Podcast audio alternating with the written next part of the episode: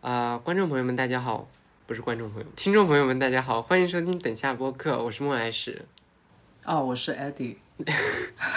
好不熟练，好不熟练。我是谁？我在哪儿？救命！我是谁？OK，我是 Eddie。I think，我不是很确定，但是我想我应该是 Eddie。我们是《Blade Runner》的第三季开场 Blade Runner 是一个电影，应该是第三部吧？什么叫第三季？哦，好呆啊！这一段剪掉。总之呢，就是我我我们又很久没有更新了，然后我们在想以后要稍微做一点变化，因为艾迪现在啊、也非常的忙，就是既要做乐队，也要做主职的工作，然后我也是，所以我们很难像以前一样去有一个完整的话题和框架，然后进行一个很充分的讨论，因为做那个事情其实是要提前的规划和大量的准备，有很多阅读是要提前完成的，所以我们以后打算只进行就是每隔一两周、两三周左右的时间啊、我们只会进行一个固定的 routine，就是啊、misgender moment of the week，MM。M M，nice，I like it。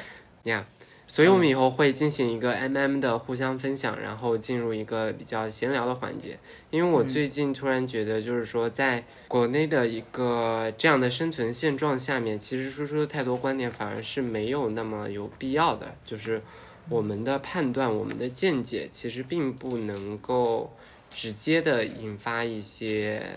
引起一些效应。所以我觉得，与其说为了这这种输出观点的目的而降低更新的频率的话，倒不如我们把这个事情做得简单一点啊、因为我觉得可能对大家来说，陪伴是更重要、更值得去做的一件事。说得好，有道理。明明就是你也很忙了啦，不要讲的好像就是因为我很忙，所以我们没有更新。对我也很忙，我说了，我我是处在一个职业越来越忙的状态，就是哦，好的，差不多。因为你现在是职场女强人，Sort of, I wouldn't say that. 二十一世纪独立女性。呀呀呀，I am. 对，就是二十一世纪独立女性要在职场独当一面、打下江山，是要花很多的时间、精力以及能量。呃，所以对，我们就佛系一点，放过自己。对，不只是不只是这样，其实我自己也就是在开始推进各种医疗过度的手术啦、嗓音训练啦之类的这些事情，所以嗯也比较忙。Yeah，所以这个过程对你来说，现在有什么感受要分享吗？或者是这是可以说的吗？我打算把它讲进一个我们的 MM Missionary Moment 里面。哦，对，那我们要不要事不宜迟，就开始我们的 misgender moment 性别错认时刻？对，那你先讲还是？呃，我要思考一下，因为我们都半年没有更新了，那中间就被 misgender 过很多次，我就要想讲哪一个会比较精彩。嗯，让我想想，呃，最近一周我有被 misgender 过吗？应该还是有的。呃，然后，呃，嗯，不着急，这一段反正全部可以剪掉。我们反正也不是直播。还好不是直播。Six and a half hours later. OK，我有想到，我有想到两个可以分享的，但是都很平淡。但是可能这就像我们节目接下来的发展意愿一样，就是希望可以平平淡淡，但是又持续的存在，对吧？呃，那我就来分享一下，呃，就真的是非常平淡，就是可能类似的事情已经发生过好多次了。呃，就是我前两天下班回家的路上，就是我经过一间水果店，然后因为我还挺喜欢吃芒果，然后我当天就是更早一些的时候路过另外一间水果店，就看到有卖芒果，但是当时就觉得不太方便，所以没有买。但是路过这间水果店的时候呢，我就惦记起了，哎，今天好像有吃芒果的意愿还没有被得到满足，所以我就走进这个水果店，兴致勃勃的想要看一下他们有没有卖芒果。然后呢，老板娘就看到我走过来，然后她就问了一句：“靓女，买点什么呀？”然后我就感觉有点泼冷水，就突然就有点不想买了。然后这个时候我就要进行一个思考，就是我还要在这里买芒果吗？因为如果我不在这里买芒果，就有点像是因为他的这种不了解和冒犯，呃，让我心情不好，但是我就因此拒绝了自己买芒果的权利。嗯但是呢，如果我继续买芒果的话，就好像在纵容他这种冒犯的行为。嗯，所以我就还是走了上去，然后我就说：“哎，有芒果吗？”他就看了我一下，然后他就说：“有啊，有啊，有啊！”非常热情的就给我看他的芒果。然后我就看了一下，就也不是特别特别好的芒果。然后他就非常热情的开始跟我推销，就非常希望我能够买这个芒果。然后我就说：“哦，没事，下次吧。”然后我就走开了。然后我觉得可能他也觉得被泼了一盆冷水，所以我觉得就是一个相对愉快的互相伤害的经历。嗯，对，嗯。嗯，我我我每次面对这种 dilemma 的时候，其实我也很、嗯。很纠结，对，因为我觉得如果我不去继续这个购买的行为，那我今天就是本来心情很好，依然说是买芒果的这个语境的话，那就是我允许别人的行为影响到我的情绪，嗯。从而使我本来想做的事情没有去做到。对，但你如果不去表达反对，嗯，又很难，但是你又没有办法很平常的就上去跟他说啊，怎么怎么会是靓女什么之类，你没有办法跟他解释这些对，所以就是一些日常生活中的小困境。daily dilemma。滴滴，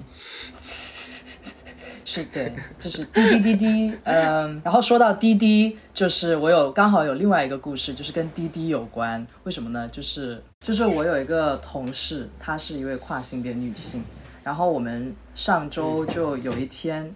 我们一起做完一个活动，我们就一起打车回家，因为我们家在同一个方向，而且离得也比较近。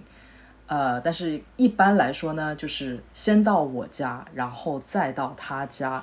但是我跟他就出现过，其实我们有一起打车好几次，或者我我会送他回家。但是呢，他之前就有在出租车上面被司机恶意骚扰的经历，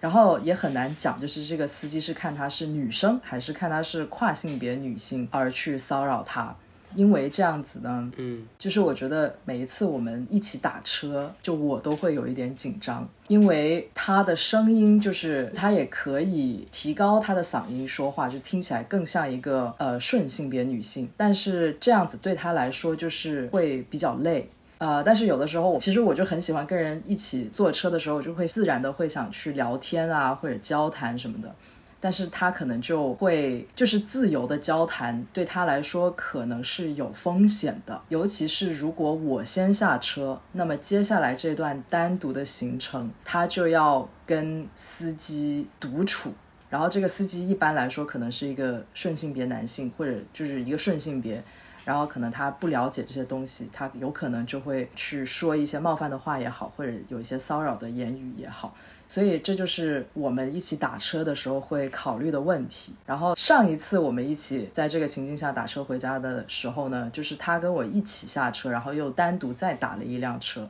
但是这样子发票报销又特别的麻烦，就是要报两次。那如果说可以有一个发票报销，对于我来说就会简单一些。所以这一次呢，我就先送他回家，然后再绕回我家，然后这样我们路上就可以正常的聊天了。但是这样就代表我回家的路上其实就会跟司机独处，但是反而我个人就没有特别在意这一点，然后我也没有经历过就是恶意骚扰这样的行为，所以好像我会感觉比较有安全感一些。然后我下车的时候，那个司机还跟我说靓仔是多少多少钱，然后我就哦。这个司机就是没有 clock 我，就是他其实没有错认我的性别，所以我就觉得哎不错，然后我就顺手给了他一个五星好评，就是这样。呀我之前也有过，就其实我一直很避免打车这件事情，嗯。一大部分原因也是因为这个，就是嗯。我每次如果在车上讲话，然后车里面有沉默发生的时候，呃，这个时候就是会形成一个聊天的环境，就是司机认为他是有权利现在来插一嘴的，然后这时候基本上就会说一些很让人讨厌的话，所以我一般都很避免在嗯。出租车上说任何话。然后因为这个原因，就好几次呃跟朋友出去玩的时候，尤其是两个人单独出去玩的时候，啊、嗯。打一个车从 A 地点到 B 地点，到了 B 地点之后，他就显然消沉了很多，因为他以为我在车上全程都非常的不开心，他会解读成我并不那么愿意和他待在一起，妈呀！所以就很麻烦。对，然后我我的解决方案是我刚好天生非常的晕车，嗯，就是哪怕不讲话，坐车对我来说也不是一个一件很轻松的事情，所以我一般都拒绝和别人说我们打车吧，我会直接说我晕车，which is true, also 嗯 very true。哦，对，真的是，哎，这个是一个我很少见到有人讲过的跟跨性别女性相处的一个常识。其实，当然跨男也有一些会有，就是有的时候在公共场合，他不跟你讲话，不是因为他不想跟你讲话，不是因为讨厌你，对，对，不是因为讨厌。所以因为我我我觉得大家可以这样去想，就是如果你是一个跨性别者的朋友，然后你们一起去任何公共空间里进行任何活动，那么这都意味着你的朋友认为待在你身边是安全的，但并不代表他待在其他人身边就能体会到同等程度的安全感。这个就是大部分顺性别在日常生活里很难意识到的一点，就是对对于跨性别来说，你单独的处在一个有陌生人的环境里，硬是不安全的。对，真的是，我觉得就是顺性别是日常生活应该很少考虑说他说话的声音会不会影响到别人对他的一些认知，就大部分人来说。对但是其实跨性别，包括我自己，有的时候，尤其是我在日常生活中出柜，然后以我真实的性别去打扮、表达和生活的这个时候。我能够明显感觉到，就是我去买东西或者在公共场合，我会尽量避免跟人有过多的交谈。但是在我没有出柜之前，可能我是那种可以跟出租车司机聊很多的，然后我也很喜欢跟别人闲聊。但是我现在其实就不太我也是。对我现在就不太跟人闲聊了。对我也是，就是呃，因为我我我的工作是呃广告行业的策略，所以我其中有一个很重要的工作叫做 insight，就是我需要去发现人在作为消费者、作为消费决策的时候，或者是在生活里其他场合扮演一个真实的人类去生活的时候，扮演一个真实的人类。我在说什么？就是作为一个真实。大家好，大家好，哇哦，my 是 alien identity just revealed。大家好，就是等下是一个外星人与高等人工智能发表发生的一个播客，主播是其实都是外星人和和高等高级人工智能。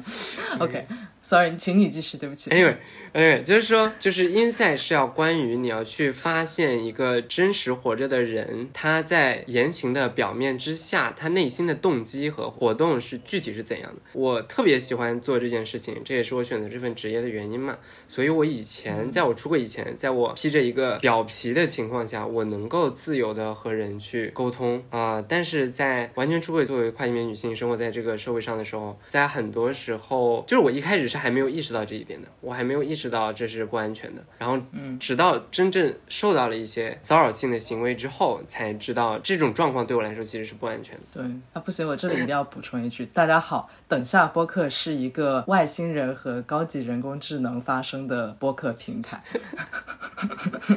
没有错，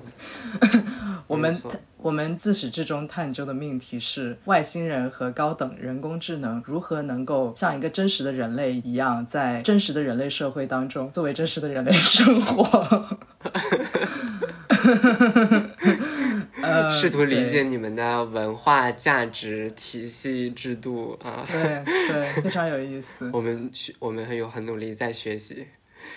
好，对，OK，到你了，你的 M M，你的 Miss Gender Moment。啊，对，我的 misgender moment 啊、开头刚才有有跟大家说，就是我我最近在积极的做一些关于嗓音训练、嗓音手术和各方面医学过渡的，真的就是在医院按部就班的开始了这些过程。然后我的 priority 就是说，我觉得我最迫切需要的是嗓音过渡，原因在刚才的出租车困境里面，大家已经有所了解。嘿嘿，然后我首先去了 A 医院，我觉得我说名字不太好。如果之后有呃同样社群内的伙伴想要了解的话，就可以给我们发邮件，或者是在我们的交流群里面加我的好友询问我。但是我在这里就不不点名了。就是我首先去了 A 医院见了 A 医生，然后 A 医生全程在不停的告诉我说，你这个条件不太行，你不女性化，这个事情他大概连续坚持说了十几二十遍，在我们整个沟通的过程中。然后我当时强烈的感受是，我不希望有这样一个外在的人，尤其是一个顺性别的人，在有权裁定我是否在 womanhood 这个范畴里面，就是我是不是一个女人，女人应该是什么样的，什么是女性化的。我当时就是强烈的感受到这个标准不该由这个医生来决定，但是他一直在这么做，which is very annoying。但是他还有一个非常厉害的发言，就是说，呃，你知道我没有必要来做这些事情的，我做这些事情只是为了帮助你们社群里的小伙伴。然后我在 What do you want me to do? Do you want me to worship you as just such a hero? 呃，我全程的表情就是非常的反胃，就是哇哦，天呐，然后我后来就去了 B 医院，然后体验是好了非常多。在 B 医院，可能就是在啊、上海的跨性别嗓音医学过渡方面经验比较丰富的一个医院，呃，体验好了非常多。但是其中出现了这么一个情况，就是我首先要去挂那个普通门诊的嗓音专科，这个嗓音专科不是只接收跨性别的嗓音过度的，它还有各种就比如说小儿口吃啊、成人口吃啊、呃声音过分嘶哑啊这些问题，就是它是统一接收的一个门诊。然后我在那个门诊里跟那个医生说明白情况之后，然后他先是给我介绍了做训练的医生和做嗓音手术的医生，之后在开处方的时候，默默的自己嘟囔了一句，这个非常有意思。他就是说，可是你自己本来的声音，我觉得非常的。然后他打住了，就在这里打住了，就是我正准备反驳，然后他就他就在这里打住了，就是他的心理活动一定是他一定很想说，可是你自己本来的声音也挺好听的呀，然后我一定会反驳说，我不需要你觉得啊，然后他就在那个位置打住了，他就停在了那里，非常，我我当时就是有一种 一口气没有吊上来，就是不知道该不该生气的一个状态。嗯，这个就比较识相了啦。对，这个就是比较识相，就是酸的机灵。一口老血咽了回去。对，这个事情发生在发生在上周下午，然后上周下午的时候已经来不及去咨询，来不及挂上那个手术医师的号了。again，那个手术医师也不是专门负责跨性别的嗓音过渡的，所以他会有很多很多其他的病人，所以他就是他一下子就被挂满了，我只能约到呃下个礼拜的号，所以我就先去见了那个嗓音训练的医生，然后嗓音训练的那个诊室里面有两个医生，人都非常非常好，人都非常非常好。To be honest，就是是我在整个医疗系统里，就是不管是因为什么原因啊，不管是为了医疗过度，还是因为我的老毛病偏头痛啊，也是腱鞘炎啊什么这些问题的时候，这两个医生都是我见见过算是最友善的医生了，就是他们会注意在问诊的时候把门帮你给关上，然后挂上请勿打扰的牌子，这样就不会有人进来，也不会有人路过什么的，然后会给你倒温水，然后各种语言都非常和善。但是，但是就是在我跟他跟他们讨论整个嗓音过渡的方案的时候，一个年纪比较大一点的医生，我理解可能就是因为他年纪比较大，才会说出一些不太得体的话。但是他当时是这么说的，他说我必须要给你解释清楚的是，就是你嗓音到底有没有女性化这个事情，并不是由我们或者谁说了算的。我说我能理解，就是因为女性化毕竟是一个就是社会他人的认知嘛，就是我们都是为了 pass，、并不是说要达到一定一定多少的基频，一定要什么什么样的音色，其实就没有那些需求嘛。我当时就直接说了，我知道，我了解这个事情，我我也知道该控制自己的预期。然后他依然就没有停止，他就说你要知道这个事情不是由别人决定的。那什么时候你可以算是嗓音女性化呢？我举个例子，然后我内心就哦 no，然后他说我举个例子，他。说我举个例子，就是你如果有一天你打电话去调戏移动的客服，然后人家举起电话来说的不是你好先生，而是说你好小姐，那你这样就算嗓音女性化了。我这么说你能明白吗？呃我整个人哽住，我整个人就是愣在原地，我一言不发的看着他。呃我内心其实是觉得我已经告诉过你，我理解这件事情了。你不需要额外的举例说明，这是第一。这是什么样的 cis planning？对，第二是你为什么要 assume 我去骚扰一个客服的正常工作？我不喜欢你这样做。对，这是正常人会干的事情嘛？就是无聊了就打电话骚扰客服嘛？对，所以你这个医生就是空闲时间都在干嘛？嗯，对啊，就是你这样会让我觉得你是在曲解我的意思。你认为我这么坚定的花这么大的代价、这么多的时间、这么多的精力去追求医学过度，仅仅是为了一个恶作剧？对，就是让我非常的非常的不适。然后我在当场没有反应过来，我当场就是有一点难受，然后我就瞪着他看了一会儿，然后他又重复了一遍，能理解吧？我觉得简直 羞辱我的智商。I was like, I'm a strategist in advertising. I have certain level of understanding. 对，我觉得他可能也出于好意，因为我怀疑就是也可能会有很多人，就是每个人的期望是不一样的，所以他可能就是觉得作为医生，他有责任去解释清楚这件事情，就有点像一个边界或者责任或者免责声明一类的。但是这个例子确实有点不大恰当吧？对你不可以把我放在那个位置，对吧？对，你可以举一万个例子，你可以说我去买芒果，哦，天哪！或者我坐出租车。嗯，而且，但是还有一个就是，其实我现在打客服电话，他们就会觉得我是先生，但是，嗯，但是我在日常生活中又不一定，所以这个你也也很难说。就是一万个人里有一万种性别的这种区分，同样的一个声音，在有些人那里听上去是男生的声音，有些人那里听上去是女生的声音，所以就我觉得这个没那么、对。呀，因为这个说到底就是是我们一直以来在倡导的事情，就是说性别其实应该是一个在真实的情况里，它应该是一一种光谱式的连续的存在，而不是可以被界定和划分的东西。对啊，所以，哪怕在我们现在这种二元分段的世界的体系下面，依然每个人的分段的标准会有所不同，是会有浮动。对，是这样的，挺有意思的。Yeah，anyway。但是你在这个过程中好像也没有被 misgender。对，但我觉得就是他没有，至少是没有把我放在一个普通的女性的立场上去看待的。嗯，就是他他 assume 我会，我为了嗓音过度是希望去打客服电话调戏某一个正在工作的可怜人。对，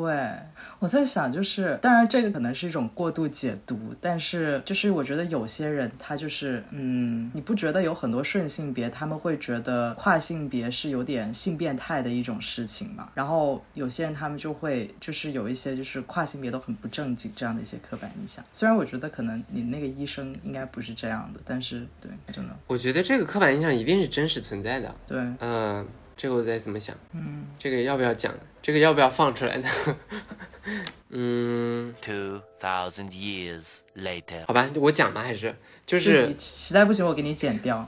就是呃，大家作为成年人会去消费一些色情相关的内容，而当你去检索和跨性别相关的内容的时候，其实绝大多数都是一种 sexualize 啊、跨性别的一种做法。嗯，就是它一定会视作一种异端，视作一种性变态，视作视作一种堕落。嗯然后它整个作品的描写就会基于这种诗格的呃前提和基调去展开，所以嗯。我觉得对于绝大多数顺性别来说，在他们了解到跨性别的时候，很可能是通过这些内容去获得第一印象，对所以会有这种刻板印象，我觉得也是很正常的一个事情。对，我觉得其实说白了，就是因为本身跨性别的群体就是非常非常多元、非常广的，因为它就是跟顺性别一样嘛，大家都来自不同的社会背景、经济背景，有不同的教育背景，呃，有不同的人生理想啦、兴趣爱好啦，就是青菜萝卜各有所爱。但是我觉得很多顺性别他是很难去想象到这种多元性的，因为他听见一个人是跨性别，他会不知道怎么样去想象一个跨性别者的正常的生活。对对对对对，就他很难去想象哦，一个跨性别者是一个做战略策划的广告人，他很难去想象一个跨性别者是一个科技公司的 CEO。啊，他很难想象一个跨性别男性是一个服装销售，或者是就他很难去想象刻板印象之外的一些东西。对，对，所以我觉得，如果我们可以从这些讨论和经历当中学到什么的话，就是不要去随意的下一些判断和做一些假设，因为每个人都不一样，大概就是这样。我们今天还要聊聊什么？我们要聊一下最近的一些就是大事情嘛。嗯，我其实今天本来在想要不要提这件事，但是我总觉得很难开口。嗯你看，就是在我们两个都说那件事，然后你就知道我在讲什么。这件事情上面已经反映出来很多信息了。是，呃，嗯，就是那件事情。我们也不一定要聊了啦。我觉得我最近也在嗯，躲避一些相关的信息。我觉得它很难 process，就是它的恶劣程度和和以前所遇到的所有都不一样，是一个让人非常沉重的话题。对我觉得我们是不是最好在这里指明说是哪件事情，然后答应大家，等我们能够处理好这份情绪，正常的谈论它的时候，我们一定会谈论它。嗯，我觉得是合适的。嗯，然后我们就在想，天哪，要怎么样大家知道是哪件事？不，我觉得也有必要说出来，就是，啊、我们在说的是武汉发生的，呃，针对跨性别群体的仇恨犯罪和谋杀的事件。对，是。其实很多人直接就是有下一个结论是说，呃，受害者是跨性别女性。其实这个是目前没有说官方或者可靠性比较高的消息源去证实这一点的。但是我觉得，无论受害者的身份是什么，就是他引发的这些舆论。和讨论，我觉得都是值得我们去关注的，以及就这件事情本身，以及生命的可贵和脆弱，我觉得也是值得我们去思考的。对，嗯，但我觉得我们面临的一个困境就是，我们其实没有办法从任何可靠的渠道获知受害人的真正身份。对，对，所以我觉得我们也不需要 unpack 太多东西吧，因为我觉得有的时候适当的去学会转移注意力，去适当的给自己一些屏蔽的时间，让自己的注意力不要总是被这样的热点事件带着走，其实也还蛮重要的。因为我最近看到一篇文章是关于如何对抗政治性抑郁。然后其中有一点，我觉得说的非常好，就是焦虑的反面是具体。很多时候我们会有焦虑和恐惧和不安，还有抑郁，是因为我们没有办法得到事件的具体事实。包比方说这次的事件，我们能够看到的公开的信息是非常非常有限的，所以各种推测，甚至说臆测吧。都一下子就飞翻天了，但是其实没有具体的消息去告诉我们可以做什么，应该做什么。我觉得这样的一个状态，就是你除了焦虑之外，也没有什么可以做的事情。所以在这样的状态下，我们也只能暂时的去把注意力跟精力放在其他的一些对于我们来说可以更加具体、意义更加明确的事情上面。我觉得是更加治愈和健康的，因为这件事情它发生可能不在我们同一个省、同一个市，但是我们身边就之所以这件事情会引起很多人的共鸣，以及大家会觉得一些推测是可信的，是因为我们身边的人多多少少会遭遇一些骚扰式的行为。和有这些不安全感，所以我们知道是，危险的可能是存在的。那所以我就我最近的思考，尤其关于这件事情，就是与其关注这件事件本身，可能我能做的更有用的事情是关注我身边的更加具体、更加真实的人，就是他们经历的具体的事情，以及我可以做些什么。我觉得这个这是我自己的一些思考。对，嗯，我我其实没有沉淀出太多的什么，但是我我在那天呃得知这件事情的时候，其实是情绪非常激动的，就是一种很深厚又很复杂的，又像绝望又像愤怒，又觉得很恶心的感觉。但是在那一天，呃，一整个晚上全都沉浸在这种这种信息的轰炸里面的时候，嗯。看到了一些人在呼吁说，千万不要因为这件事情而去产生自伤或者自杀的念头，就是嗯。因为大家都知道跨性别本身这个群体的心理疾病呃几率就要高非常多，然后嗯。大家的普遍的精神状况其实并不是太好。如果因为这个事情的连带效应而让更多人的生命处在危险之中的话，对，我我我我我反而会更害怕这种可能性，因为我也我也能体会到这种呃危险发生在自己身上，所以嗯，唯一想跟大家说的还是，嗯，千万千万要坚持住，就是不要认输，要活下去，活下去就是反抗。对，我觉得这也真的非常重要。其实这几天，因为我有在一个呃，就是主要是针对一些跨性别，尤其是青少年的个案干预的一个网络去做志愿者，然后我们这几天。确实是整个人身体感受得到个案的数量增加了，所以我这两天一直都是盯着手机，不断的在跟人讲话，不断的在试图去，就不断的在做这些事情。所以我觉得是真的，当有这样的事情发生，那社群里面会有这样的恐惧跟不安，甚至对于一些人来说有些绝望的这种情绪出来的时候，其实它是会对人，而且不仅仅是。大家的因为这件事情的不安情绪，还有就是因为这件事情引出来的许多，比方说来自顺性别者的一些，嗯嗯，一些凝视和议论，一些议论，甚至是一些充满恶意的发言，我觉得这些都会给社群带来真切的实际的影响。然后我觉得这个时候真的是照顾好身边的人，也尤其是照顾好我们自己，就是好好的。过自己的生活，好好的活着，其实就是，嗯，无论是对社会不公最大的反抗也好，还是说对于自己的福祉来说最大的胜利也好，我觉得都是最重要的。对，嗯嗯，对，可沉重了。是我，我觉得大家也不是说该得到什么启示，我觉得得到任何启示也都是挺那个的，挺没有，挺没有意义的。然后我我觉得，嗯，如果说要给这些情绪找个出口的话，确实像艾迪说的，要找一些具体的可以实施的事情去做。嗯，然后我我建议，在我我非常理解得知这个消息之后大家会是什么心情，在这样的一个状态里，你是没有办法去面对那些恶意的人的，所以啊，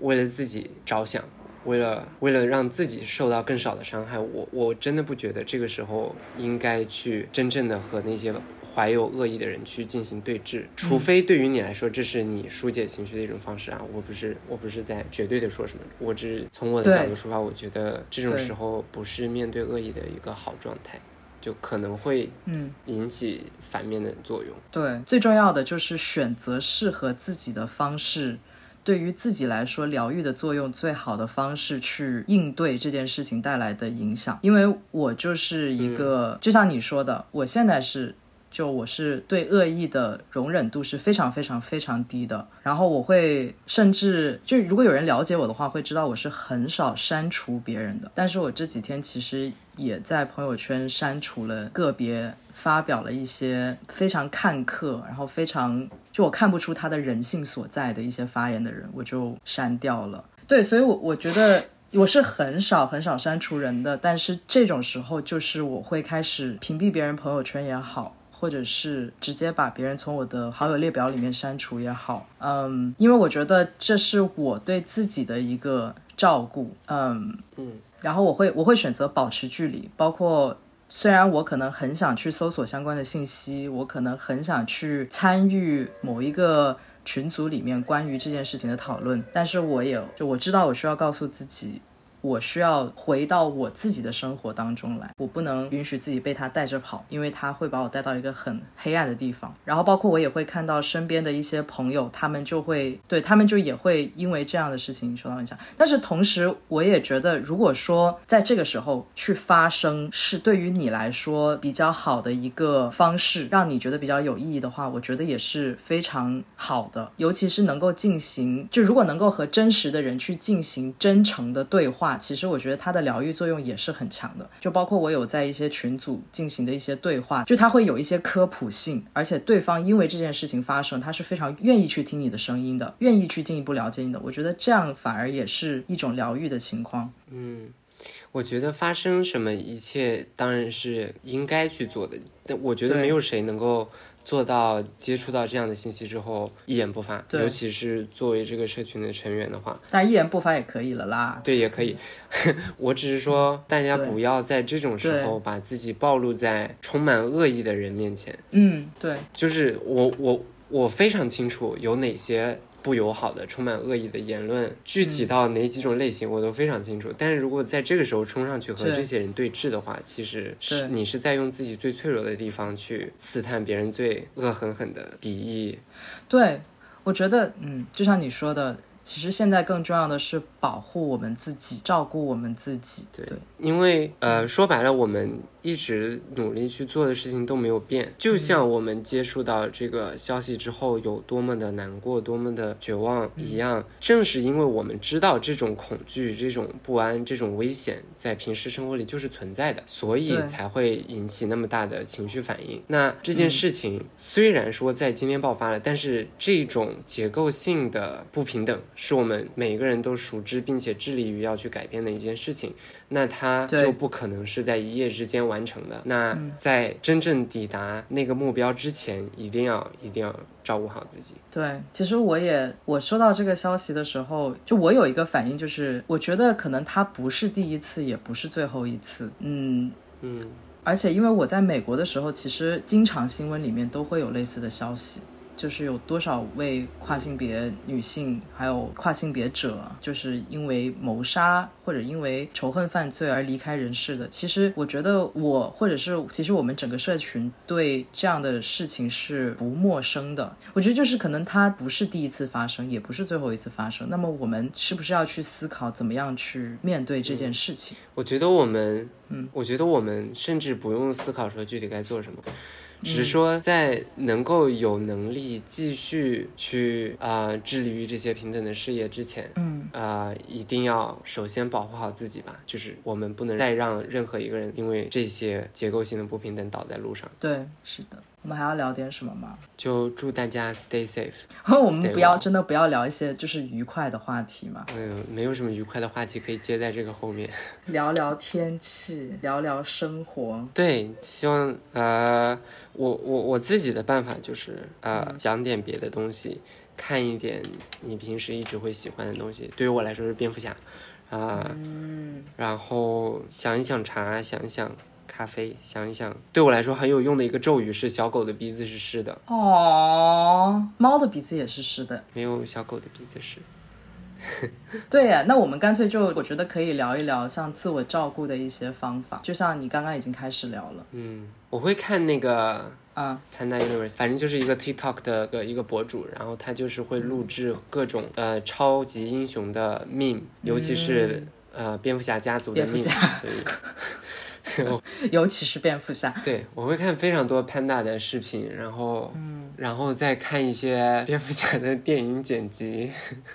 哇，然好了，后现在再去全中国都知道你是一个蝙蝠侠迷了。好了，可以了，然后再听一下蝙蝠侠电影的原声带 OS。对对对对对对对，再去听一些蝙蝠侠的 OST，反正不只是电影的原声带，也有一些根据这个 figure 创作的，比如说大家都都比较了解，就是 Prince 那个传奇的创作人。传奇的歌手就给蝙蝠侠写过一整张专辑啊我竟然不知道这件事情。呀 那如果说，就是如果说有人办有奖竞猜，然后内容是关于蝙蝠侠的，那你是不是就会得冠军？，Of course。笑死！比如说什么，蝙蝠侠在什么情况下收养了他的第二个儿子？在什么情况下？在他的二儿子正在偷蝙蝠车的轮胎的时候。救命！然后在一边听蝙蝠侠的原声带，一边去乐高商店买一个蝙蝠侠主题的套装，然后回家一边看蝙蝠侠，一边拼蝙蝠侠的乐高。Already got one, already got one。乐高我已经有了，但是我还没有拼。哦，哎，那这周末就可以用这样的方式去进行自我照顾。嗯，我在想我的自我照顾方式，我觉得我现在好像没有什么特别好的自我照顾方式，因为我就是老是把自己搞得特别累。然后又生病，然后又很累，然后我就试图就是玩音乐啊，或者是去呃看一些书，然后把它作为一种自我照顾的方式。但是又会变得很，就是又会有点 competitive，就是觉得哦，我要把这件事情做好，结果就反而又把它变成了一种工作。你好擅长给自己压力啊！对，怎么办？哦，但是我有去看心理咨询，我觉得那个对我来说还蛮好，就是我的我跟我的咨询师的关系，我觉得越来越好了。嗯，就是那个你之前说你不断的科普的那个咨询师吗？那个不是，那个是去年了吧？去年那个我早就把它开掉了，然后他还。然后把它开掉之后，我就 我就很生气，我就把它开掉了。他还发了信息给我说，觉得我很勇敢。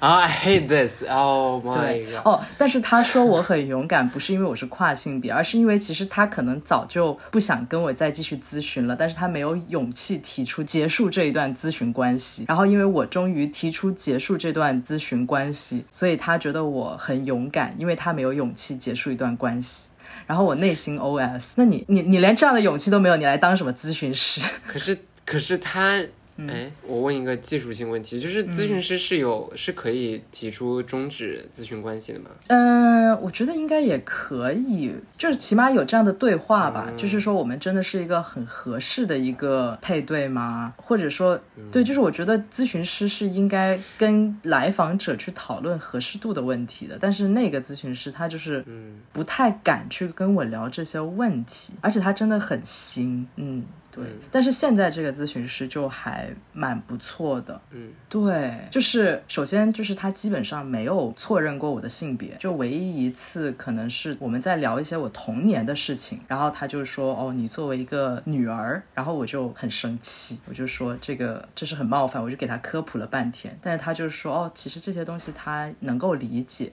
然后他就道歉，然后这件事情就翻篇了。我就觉得，嗯，嗯很多人很害怕错认性别，但其实你错认性别，你就道个歉，然后又改口，然后就翻篇，就完事了。对啊，对，就像你踩到别人的脚你，可能错认了一次，可是我被错认了几万次啊。对对对，我懂你意思。对，就是他会觉得天哪，我竟然错认了你的性别啊！这是一件我怎么会犯这样的弥天大错？呃，就是让我怎么样才能补偿你？但是其实这种事情对于我们来说就是家常便饭。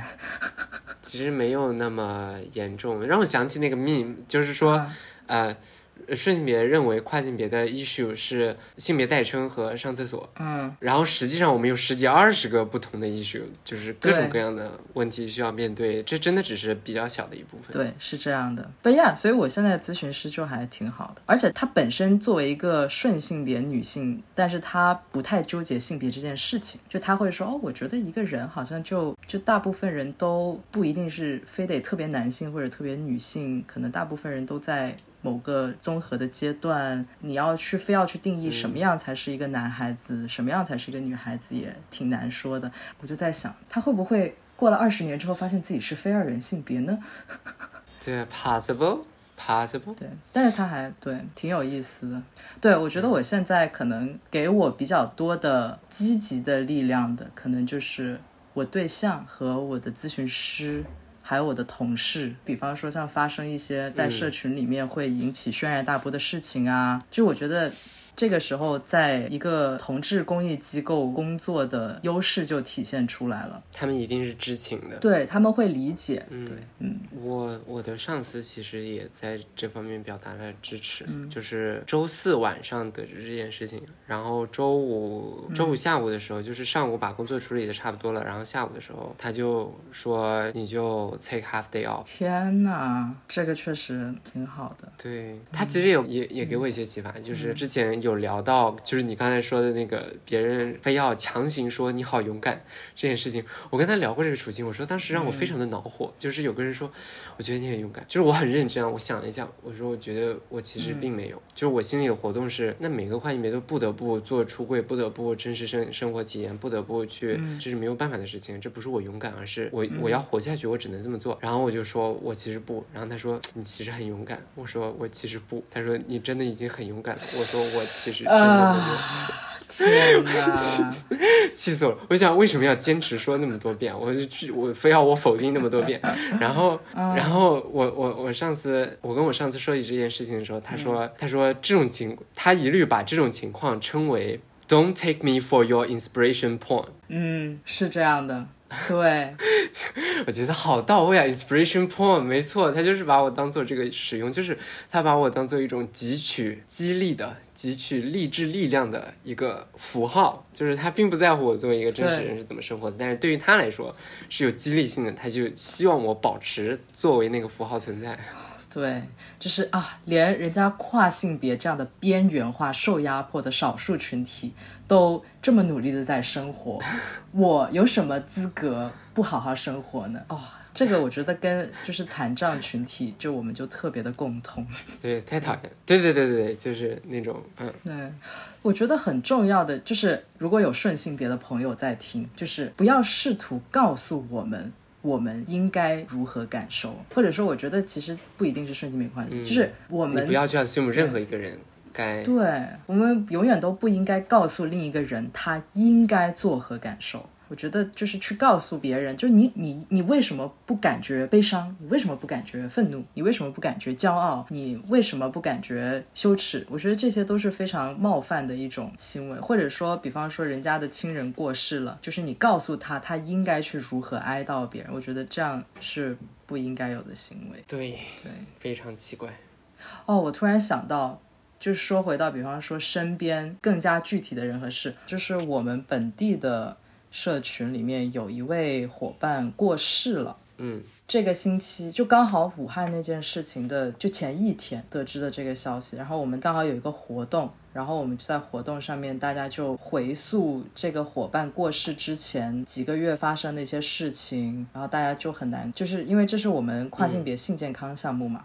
然后我们项目的。服务受众，就他们有些是跨性别性工作者，那有些是跨女，有些是 CD，就是有些是反串，然后有些就是可能他也他不知道跨女这个词，但是他可能是跨女这样子，他们也不太介意这些东西。然后去世的那一位伙伴，就是他是。他可能自我认同是 gay 这样，但是她当时也是有点像是社群里面的小妹妹，因为她才二十八岁，嗯，然后很多那些老姐姐都四十多了，甚至快五十了，然后一个看着可能就三十，然后就是我们每隔几个月都会办一个唱 K 的活动嘛，然后然后那天我们在 KTV 嘛，然后他们就是有两个，他们就是那种专业在夜场表演，然后他们。唱 K 的时候就特别有气势，就是哎来来来来来，然后就去站到舞台中间就开始，然后后面我们就聊起那个社群伙伴，然后他们就有在说，当时他病了，但是一直拖延治疗，他又不告诉别人，然后大家也不知道他怎么回事，就。很无助的去想要去帮助他，然后又给他买吃的啊，请他吃早餐啊，请他喝东西啊，然后他后面又晕倒在一个菜摊面前，然后大家都不敢碰他。有一个那个社群里面的姐姐就跑过去扶他回家啊什么，然后他又回老家治病。后面是我跟我们同事带他去医院，但是之后他又不愿意继续治疗，好像又回老家，然后又怎么样，然后后面人就没了。然后那些姐妹就跟我们说了这件事情，在活动的前一天说的。活动那天我们就去聊了一下，就是聊了这些事情嘛，就是互相对一对，她走之前都经历了一些什么事情。然后那些姐妹就说着说着都有点哽咽的那种状态。然后之后她又很情感充沛的去唱了一些歌。临走的时候，她就抱了抱我们，她就说：“你们所有的工作，你们放心，我们一定支持。”我就觉得还蛮有感触的，对。嗯，我其实也认识一些类似的人，嗯，但我每次想到他们的时候，都有一种作为幸存者的愧疚。嗯，为什么会这么觉得？哎，不知道，就觉得太不公平了。为什么你会认识他们？我还蛮好奇的。我就是整段就不讲了，因为我可能要提及人了，具体的人，嗯，就是在微博上认识，然后有关注一段时间。不是，我不是一直处在一个比较顺利的状态里，我我也是从泥潭里面爬上来的人。我我之前就是因为债务压力，也真的是差一点点就要成为性工作者，所以哦，嗯，对对我我嗯嗯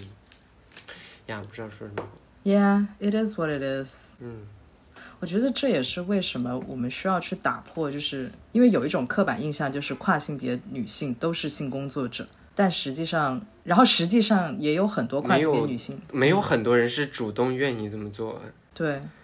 对我之前，我之前在上海的一个设计展上，其实有有找到一个作品，是一个平面设计的作品，题目叫《药娘》。嗯。然后里面讲了很多就是这种跨性别女性的困境，嗯。然后我觉得他了解的是蛮具体的，只是是真实在发生的现象，就是会有一部分人嗯。利用自己的资金优势，他就是有各种 HRT 的嗯。药物嘛，然后在年轻的跨性别女孩被赶出家门、无家可归的时候，然后又因为强烈的性别焦虑，不得不去选用这种很危险的激素治疗方案的时候，这些人就会跳出来，这些人就会以高价、以债务的形式，把这些药物给这些年轻的跨性别女孩，然后等他们长大之后，他们就除了性工作以外，没有任何方式去偿还这几年以来积累的天价的债务，因为那个人不仅提供药物，还提供衣食住行各种东西，对。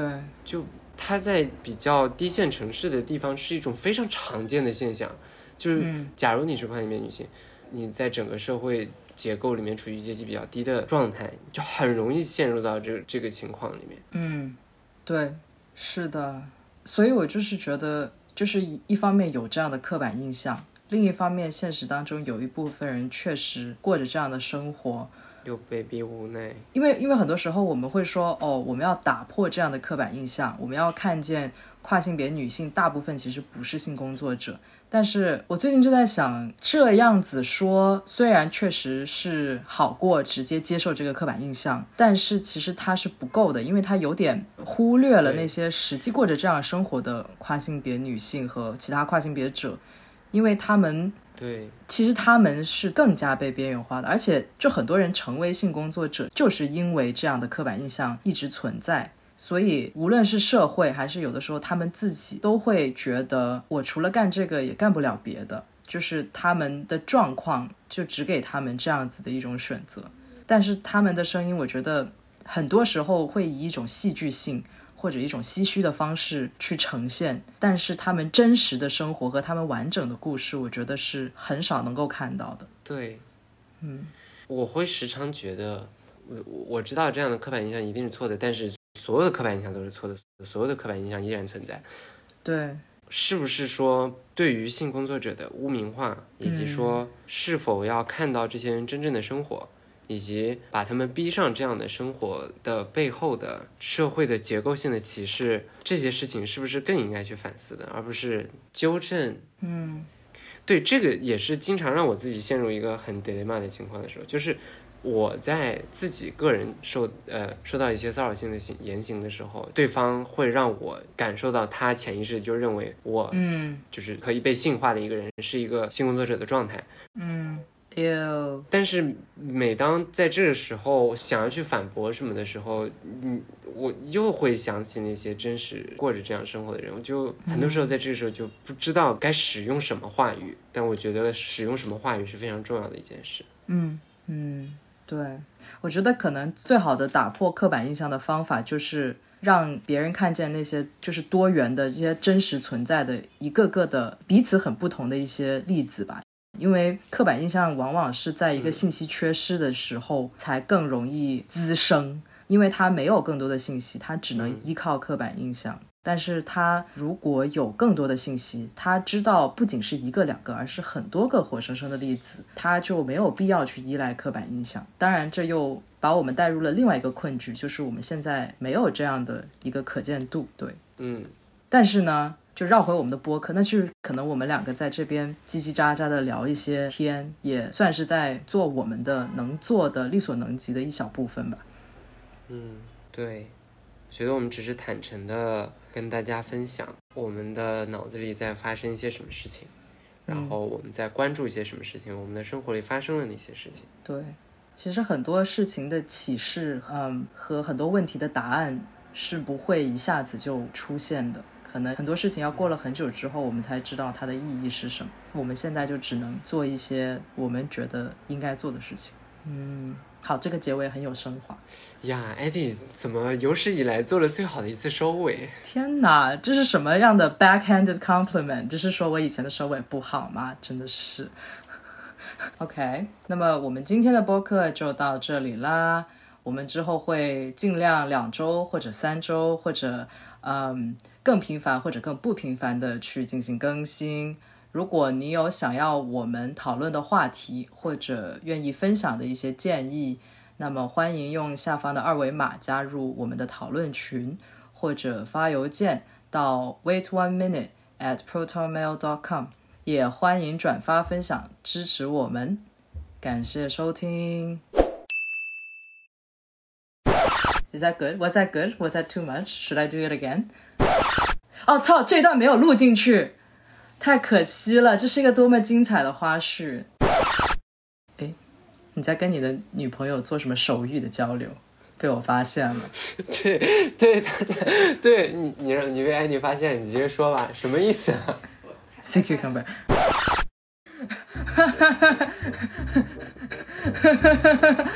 自我照顾技巧，呃，看 Uncle Roger 的 You Uncle Roger 的 YouTube video。Uh, YouTube videos. YouTube video. Ah, emotional damage. Da da da da da da da da da da da da da da da da da